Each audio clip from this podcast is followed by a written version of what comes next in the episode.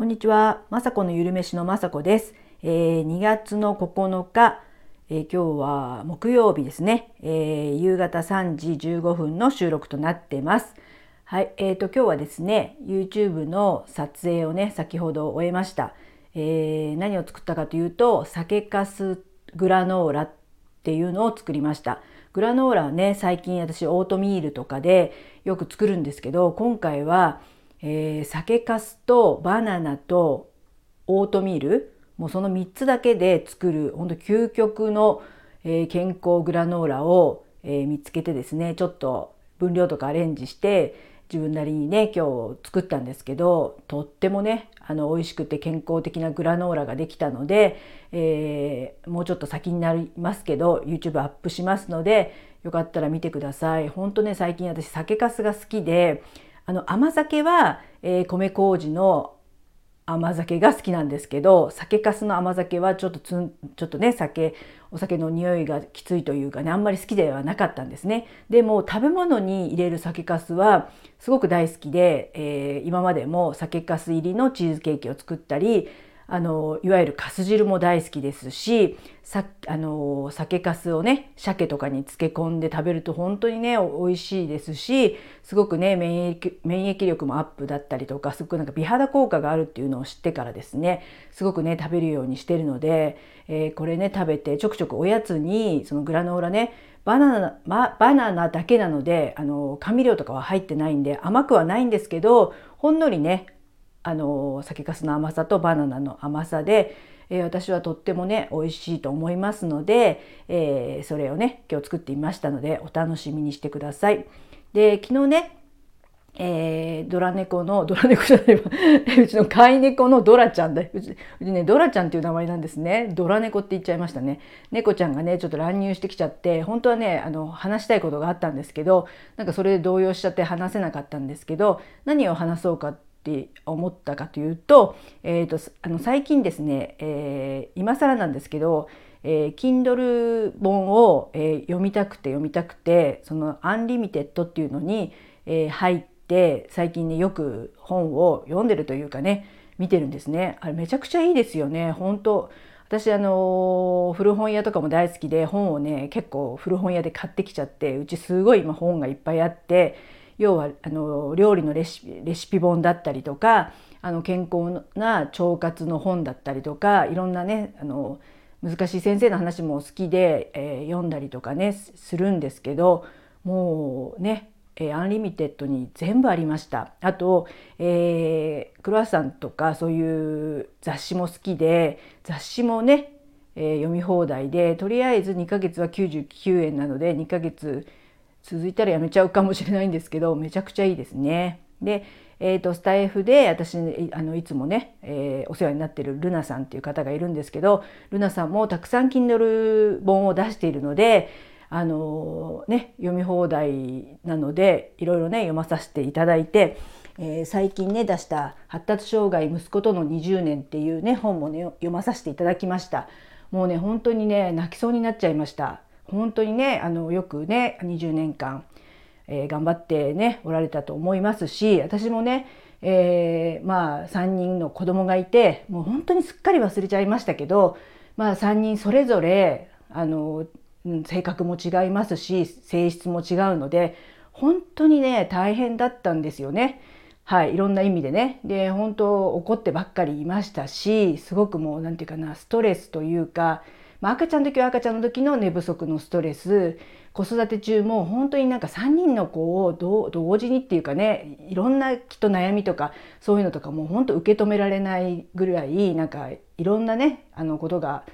あったんですけどね親一人というか まあ旦那さんもいますけど普段はねお母さんがやっぱ見ることが多いのですごくねその辺がね何て言うかなストレスというかなんかね胸が苦しかったこととかをねちょっと思い出しました。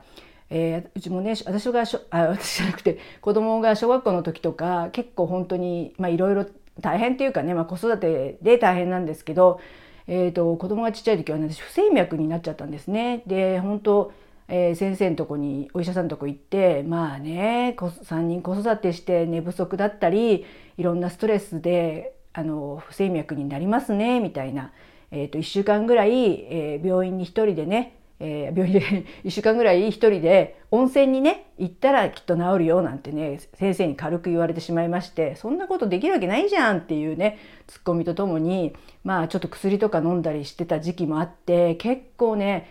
えー、知ってる人は知ってるんですけどあの苦しくあのねなんか苦しくなっちゃうっていうかなんか胸が痛くなっちゃってで結構周りのねお友達とかにあのあのなていうかな当時はねサッカーやってたんで子どもたちがそのサッカーママたちとかに相談したりとか近所のねママ友とかになんかもうちょっと苦しいから子供見ててみたいなこととかもあったなと思って本当ねまあ100人ねいたら100人の多分ねママたち子育てが違いますしみんなそれぞれ本当ね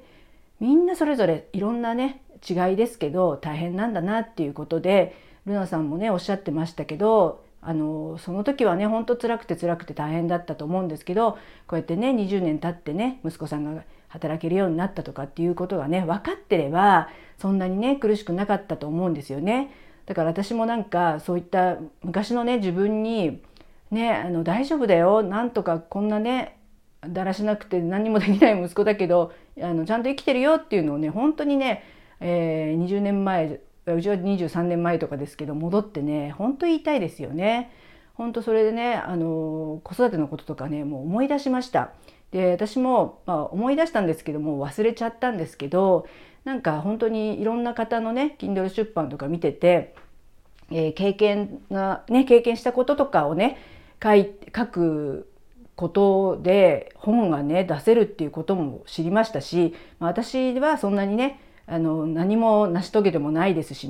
普通のね一般的な主婦でパートとかしてただけですけどこうやってね子育てのことだとか、えー、去年までやってたね産後ケアのお仕事をしながら、えー、ママたちと接したこととかでなんかそういう子育てのことについてもなんかブログじゃないですけどいつかねこう Kindle 本とかね出したいなってって思いましたね。別にそれは誰かのためになるとかじゃなくてなんか自分の思い出にももちろんなりますしそういったねあの本当にね20年前とか28年前とか息子とかね長男はそれぐらいなんでの自分その頃の自分に対してね大丈夫だよっていうこととかを言いたいしそれをねもし読んでくれる人がいてああでもねこうやってあの子育てってねその時その時は大変なんですけどどんどんどんどん成長して楽になっていくとかっていうのをねちょっとためになるためになるというかね少しはねこうママたちが今ね頑張りすぎなくていいんだよっていうようなねメッセージとかもこういった先輩のママたちからも伝えられるんじゃないかななんて思ったりもしました。でもね実際ねルナさんとかの見てるともう本当やっぱりすごい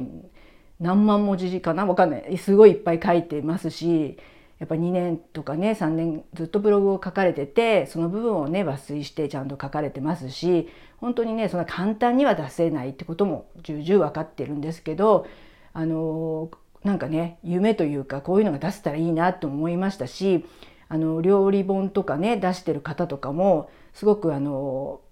めちゃくちゃプロの方ではないんですけど一生懸命頑張って写真付きのねあの本とか出されてる方とか私みたいに健康オタク的なスイーツとか出してる本本をね出してる方とか見ると元気づけられるっていうかね元気づけられますよ。でねもうそういったのがいつかねあの YouTube とともにね成長して YouTube も1,000人とか行った時にはですねなんかそういったねアラフィフが頑張った記録じゃないですけどそういうのも本に残したいななんて思ったりしてルナさんいろんな本出されててそういう Kindle 出版のなんかこう収益の仕方だとかブログで月かな3,000円収益上げる方法とかすごくねたくさんためになるそして分かりやすい本をねいっぱいね書かれてるので、えー、ね、何度も何度も読んでもう勉強したいですね。やっぱりすぐには当たり前ですけど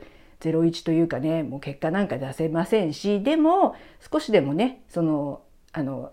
早くというかねあの一生懸命勉強してそのノウハウじゃないですけどやっぱりいろんなところであの吸収させてもらってね本とか読んだりして、ね、聞ける時は聞いたりとかして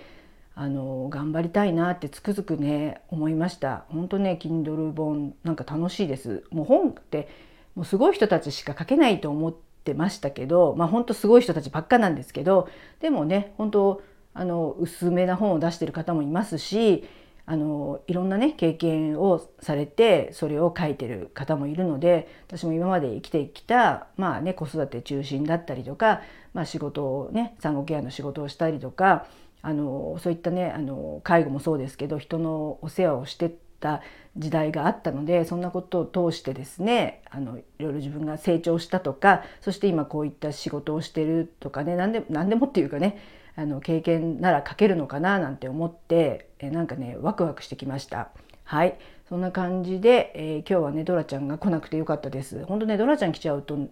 笑っちゃうんですよ可愛すぎて。でずっと目であのね私のことを見てるので今はねちょっといない間に撮ってきました。今日ねあったかそうなんで、えー、ちょっとね4,000歩目指して歩きに行ってきたいと思います。はい最後まで聞いていただきいつも本当にありがとうございます。雅子のゆるめしの雅子でした。